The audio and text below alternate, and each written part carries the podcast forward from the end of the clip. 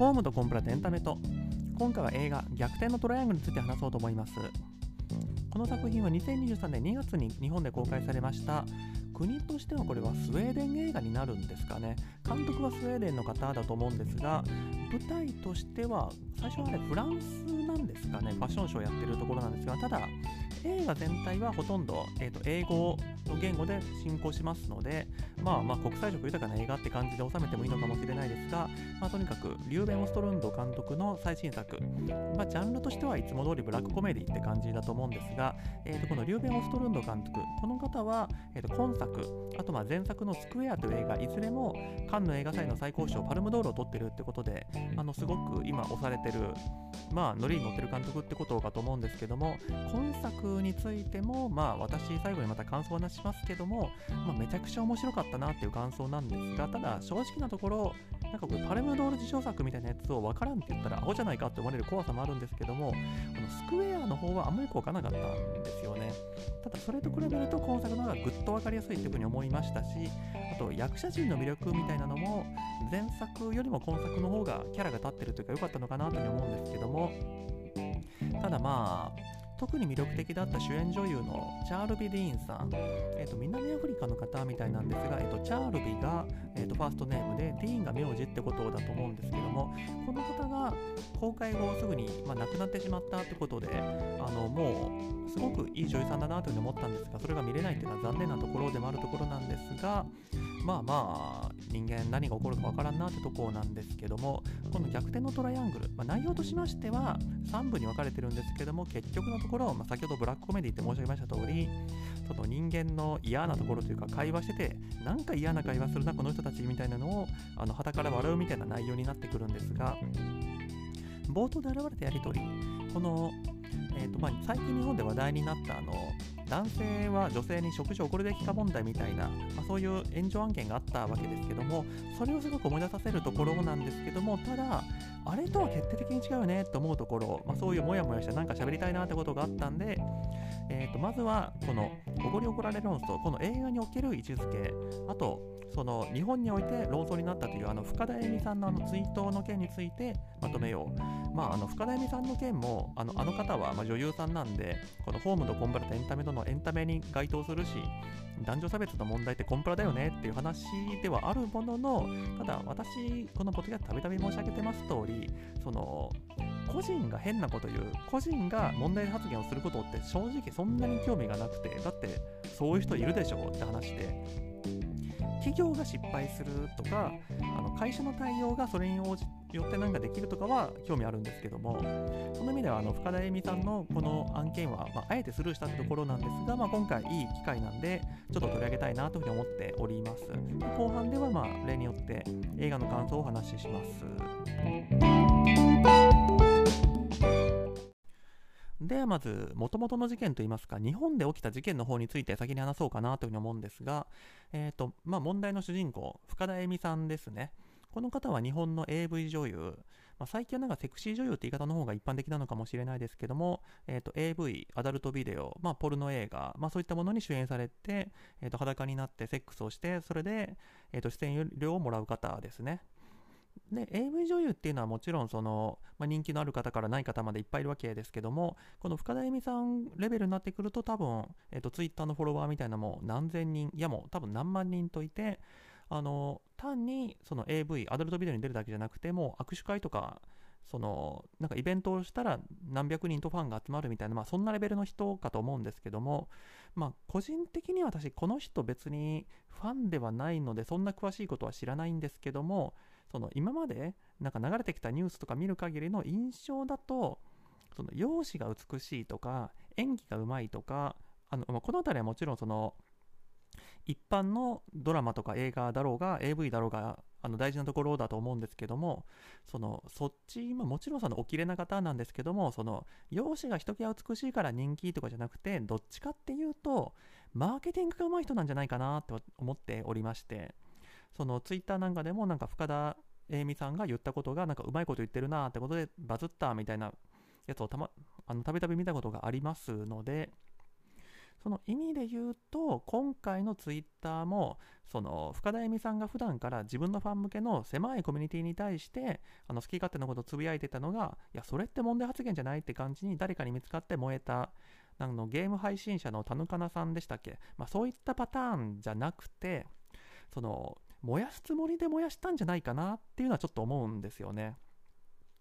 多分この人レベルになるとそのツイッター戦略みたいなのも考えてる人がいてその何も考えずにツイートしたらたまたまあの反発を思うようなことを考えなしにやってしまったんじゃなくて意識してこういうこと言ったら反響大きいよねって意識してやったんじゃないかなって気はしてるんですけどもまあ何にしてもじゃあこの深田恵美さんがどんなことを言ってそのツイートが炎上したのかってところにつきましてはまあ、本当昔から何度も言われてる、こすられてる話だと思うんですけども、えっ、ー、と、曰く女性は、まあ、化粧やら服やらに、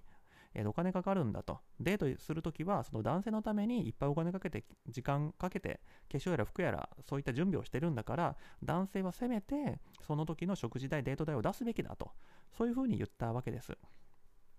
つまり男性は女性に対して、えー、とお金出すべきだと、おごるべき、食事をおごるべきだと。なぜなら、女性と違ってそんな化粧やら服やらにお金かかってないんだから、むしろ男性が出さないと不公平だと。まあ、そういったことを言うわけです。まあ、個人的には、この意見というか、深田恵美さんのこの言い分って、ちょっとロジックに穴が多いんじゃないのと、ロジック緩いんじゃないのって気はしてて、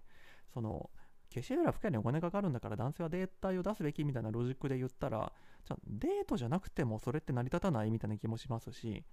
例えば、その、おしゃれ人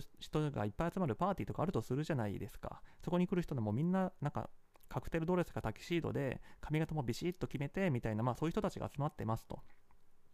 そこに、あの、普段着でふらっと誰か入ってきちゃったら、その人は、あの、他の人たちがせっかく、あの、おしゃれなパーティーだからってことで、粧やら服やらにお金かけてるのに、1人だけ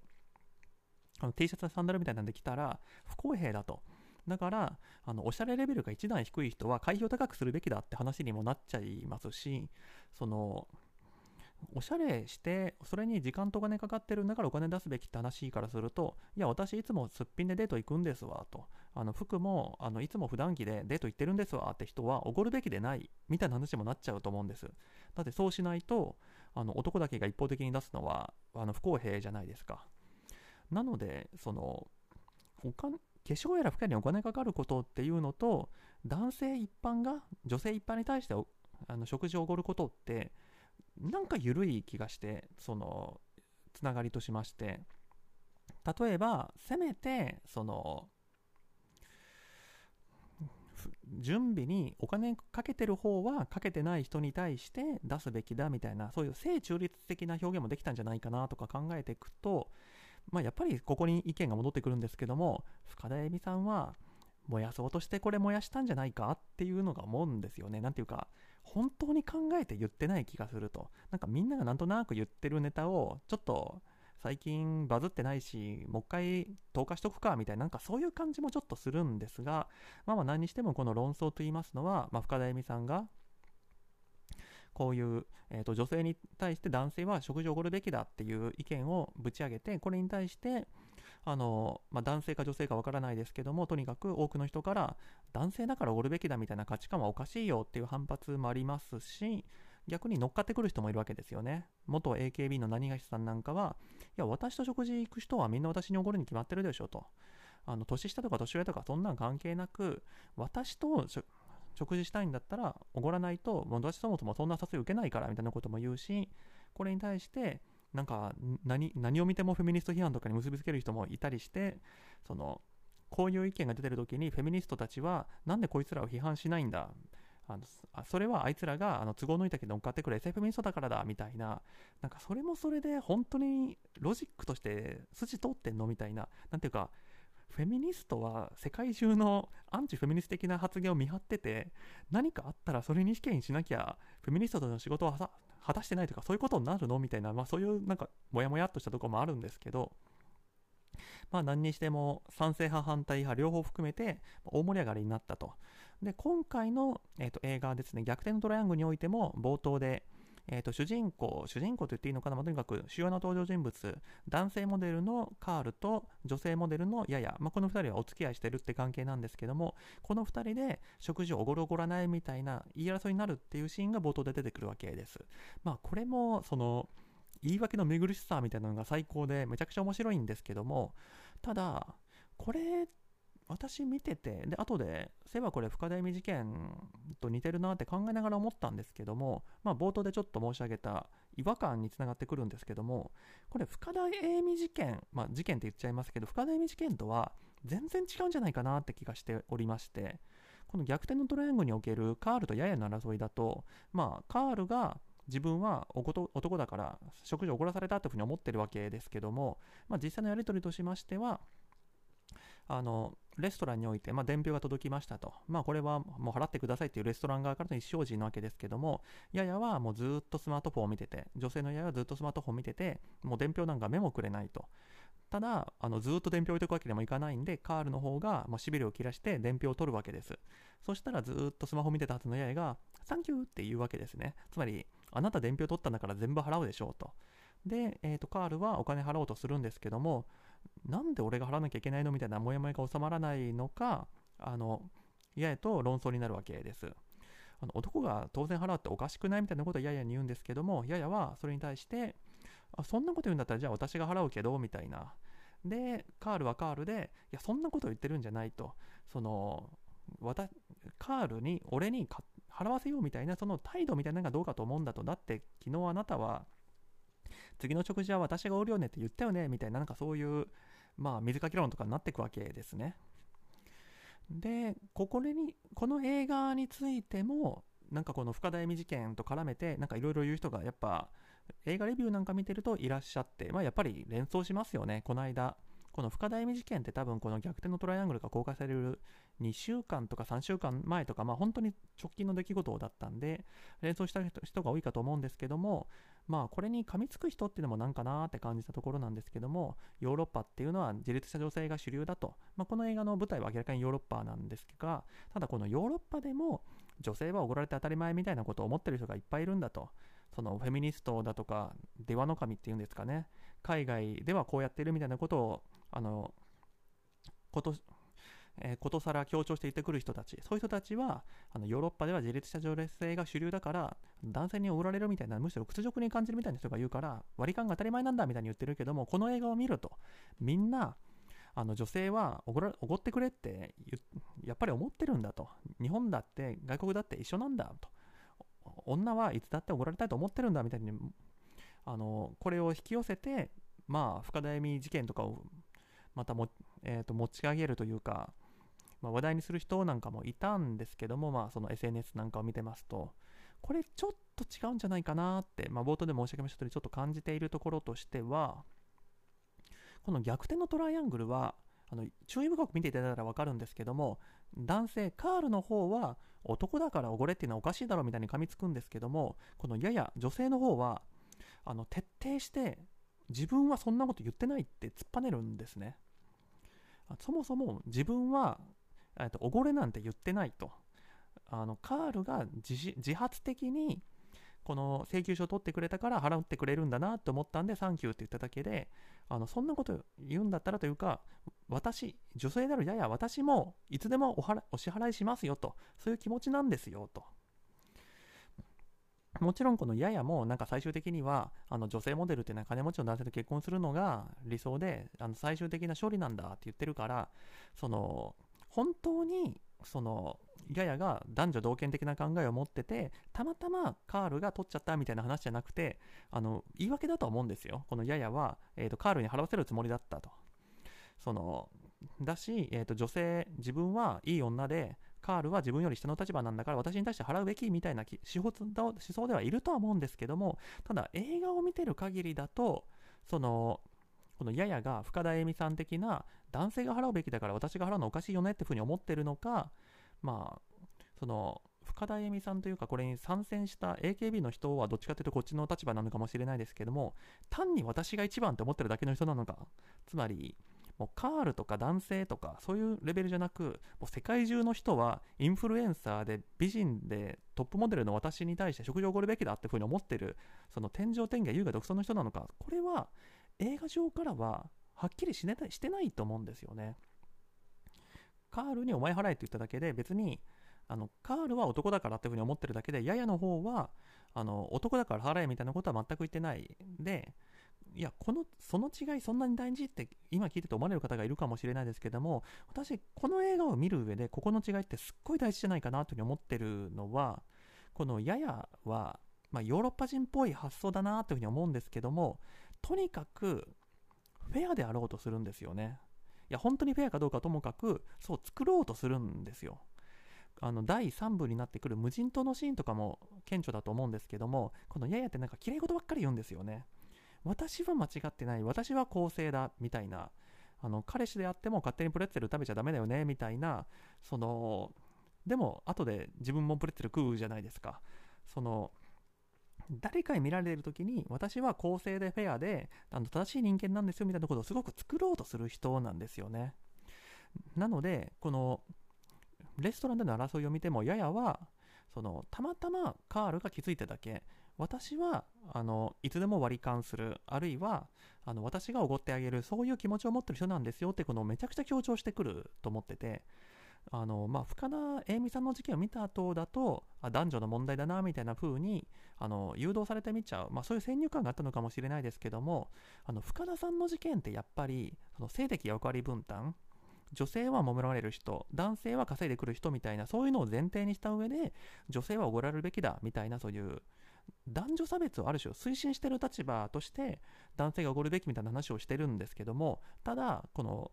逆転のトライアングルにおけるややはあくまで男女差別なんかないよ良くないよと。そういうふうに言い張ってて自分は男女差別なんかしてないと。たまたまカールがあの先に請求書に気づいたからそういう流れになっちゃっただけでそれは誤解なんだよっていうその決して自分は差別主義者でもないしあの実際はカールに対して請求書をつけるとしたそれはもうほぼ間違いないと思ってるんですけどもあの現金あるのを隠してるとかなんかそういう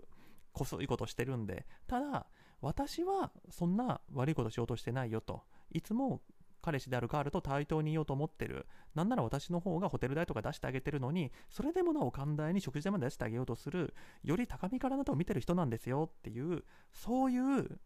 そのヨーロッパセレブの欺瞞性。そこを笑うところだと私は思ってて。もういくらお前なんて言おうがあの知らんぷりしてカールに払わせようとしたよねって言ってるけどもあの口から出てくることはめちゃくちゃご立派であの私は何も間違ってませんみたいなことを言ってるこのややの欺瞞性二重性ずる賢さそれがおかしいってところをあの突っ込む映画だと思っててそれをあの深田恵美さんみたいにあややはそういう男女差別をするあの女性は払われるべきだみたいに思ってるそういうキャラクターなんだってふうに読んでしまうとここの面白さを見逃しちゃうんじゃないかなというふうに思ってるんですよね。違うんですよ。ややは深田恵美さんみたいにあからさまに男女差別がいいみたいなことを推進する人じゃなくてないって言ってんのに実際やろうとしてるよねっていうそこの嘘くささを楽しむところだと思ってます。では次に映画全体の感想なんですけども、まあ、冒頭ちらっと申し上げました通り、私はこの映画面白かったですね。まあ、よくできた映画、完成度が高い映画かっていうと、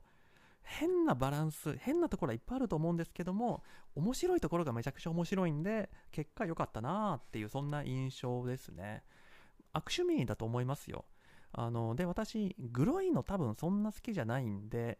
あの、まあ、第2部の終わりのあたりで、船の中でひたすらゲロを吐き続けるシーンとか、あの別にそんなゲロ吐くの好きじゃないしとかも思いますしあれ長いですよねいつまでゲロ吐いてんだっていうぐらい長くてあれはどうかなって思うんですけどもただもうちょっと俯瞰した目線で本当悪趣味な映画だなって意味では、まあ、この間のバビロンとかもそうですけども私悪趣味なギャグ好きなのかもなとはちょっと思うんですが結果は面白かったなというふうに思いますね。その、まあ、見ていただいた方はパッと画面思い浮かぶかと思うんですけども、まず冒頭の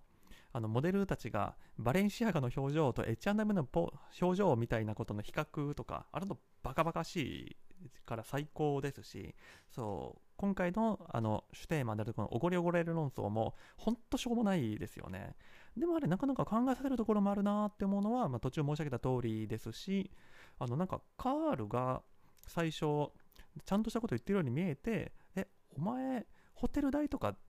あの服とか全部彼女にたかってるのに食事代でそんなぐちぐち言うのみたいなあれ？ちょっと違うぞみたいな逆転も起きるところがああいいなっていうふうに思いますし途中のロシア人のあのおばちゃんというかおばあちゃんがその船のクルーたちをひたすら泳がせようとするシーンとかもあのスタッフの困った顔とだんだん恫喝になっていくおばあちゃんの動きとかあれほんといいシーンですよね。いやあとまあちょっと短絡的なギャグかもしれないですけどもゲロ吐いた後にあの水を飲んだら楽になりますよって言われてるのにシャンパンじゃなきゃ嫌っていうシーンとかうーんっていう本当そのセレブに対する悪意の深さを感じるというかあれいいですよね。プレッツェルを食べちゃったシーンとかも本当お前子供かっていうなんか途中のそのあもう一本食べようもう一本食べようみたいななんか一休さんが水飴舐めちゃうみたいなあの古典的なやり取りですけどもあれもちょっと笑っちゃいましたね。あとラストシーンも最高ですよね。えっ、ー、とラスト、まあ、本当のラストはカールが走ってるシーンですけどもその一歩手前ですね。あのまああれは面白い面白いんだけど笑えるじゃなくて深いっていう感じの面白さだと思ってましてややの、まあ、優しさ。だってこんなあの今まで散々意地悪されたあの言葉もなんか通じてるか通じないかよくわからないようなおばちゃんを付き人として雇うなんか嫌じゃないですか。でもあの人は、えーと、ややは多分、まあ、それなりのちゃんとした給料ででなんならもう本当にもうトイレ掃除なんか嫌でしょと。もうパリとかロンドンとかそういう、まあ、素敵な街でちゃんとした給料もらってあの時にはそのいいレストランなんか行ったりして新しい人生を楽しみましょうよって多分ややは本当に優しさで、えーと、アビゲイルですね。あの掃除婦のおばちゃん。あの人に、えー、声をかけてるんだと思うんですけどもそれが底抜けに傲慢なんですよね。私その一応は今はあのキャプテンと呼んでる自分と友達として暮らしてるその共同せ、えーと、この無人島における共同生活の、まあ、パートナーであるこの人にあの私の付き人として働くのが幸せよねって言い張る言い切る。でそれが本当に本当に幸せだって思ってるその傲慢さ。あそこ最高ですよね。でもそう事実でもあるんですよね。だってこの事件が終わってえーと、みんな日常生活に戻ったら多分アビゲイルはまたトイレ掃除に戻るわけですし、えーと、ややは、えーと、モデルの世界でなんならもうこの無人島生活みたいな、えー、と経験を経てさらにインフルエンサーとして跳ねるかもしれないとか考えるとそうややが言ってることは正論なのかもしれないけどそのでも人としてそれいいのみたいなあれ本当いいシーンだと思いますね。でこの2人の対比はビジュアル的にも完璧だなと思っていてあなので本当にこのややの女優さん、えーと、チャール・ビー・ディーンさん亡くなったのは本当残念だなと思うんですけどもあの並んで立ってるだけですごいその人生の不公平感が出ますよね。えー、とこのチャール・ビディーンさんってなんか調べたら、えー、と身長が170センチってことなんでモデルさんとしてはそんなに大きいわけじゃないんですよねなのに2人並んで立ってると,、えー、とこのアビゲイルフィリピン人のおばちゃんと並んで立ってるとこれアビゲイルの胸くらいまでややの足なんじゃないかってぐらいもう本当にこの言い方良くないかもしれないですけど同じ人間とは思えないって感じなんですよね。アビゲイルは背が低いですけど多分140とか150とかはありますよねそれでも。なので2 3 0センチしか違わないのにもう足の長さとかスタイルとかが全然違うこの2人っていうのがその生まれながらにいる場所が違うのかもみたいなところを感じさせるっていうところで本当にキャスティングも本当に素晴らしいとは思うんですけどもただうーんまあ笑えてちょっと悲しいというか、うん、考えさせるところで面白い映画なんですけどもゲロ吐くシーン長すぎるよねとかなんかその誰にでも自信を持ってお勧めできないところもちょっと残っちゃうってところがありますね。ちなみに私、これなんかちょっと変な映画の見方してたかなって思うところが、あの、まあ、私、基本的にはもう何も知らずに映画館行くのが好きで、もちろんその見るか見ないか決めるために、あの評判がいいか悪いかとか、大体こういう話ぐらいは調べるんですけども、今回、この逆転のトライアングル見るに際しては、えっと、なんか後半において、何かそのそれまでの人間関係というか世界というかそういうのをぶち壊す事件が起きるみたいなことは知ってたんですよ。まあタイトルからしても逆転のトライアングルなんで何か逆転的なことが起きるってことは知ってたんですね。で、あと、えっ、ー、と、下の立場にいた人が上の立場に立つってこともなんとなくしてたんですね。ただそこまでで、あの、何かサバイバル的な状況になるんだろうってことは察してたんですけども、私なぜかわからないんですけども、あの、ゾンビが出るんだって思ってたんですよね。ゾンビ、Z-O-M-B-I、ゾンビですけども、あの、昔、ツイッターじゃなくて多分2チャンネルの頃だと思うんですけども、あの、なんかバズったというか結構人気が出たコピペで、あの、世界の中心で愛を叫ぶ、いわゆるセカチュウですね。この映画がゾンビ映画だと勘違いしてた人っていう、そういう、まあ、ネタというかちょっとしたジョークがあるんですけども、えっ、ー、と、その、まあ、話の主人公、このコピペの主人公の人は、まあ、この世界の中心で愛を叫ぶっていう、まあ、有名な恋愛映画、これがなぜかゾンビ映画だっていうふうに勘違いをしていて、えっ、ー、と、確かやりとりとしては何だったかな。あのひたすらゾンビ映画が好きな人がいてあのセカチュウ見に行こうよみたいに言われて、えー、とそれを断った人のやり取りを見てたらあのセカチュウなんか見るんだったらゾンビ映画でも見た方がマシだよっていうふうに言われたのを見てセカチュウイコールゾンビ映画なんだっていうふうに勘違いをしてセカチュウを見に行ったっていう、まあ、そういう前振りがあっての話なんですが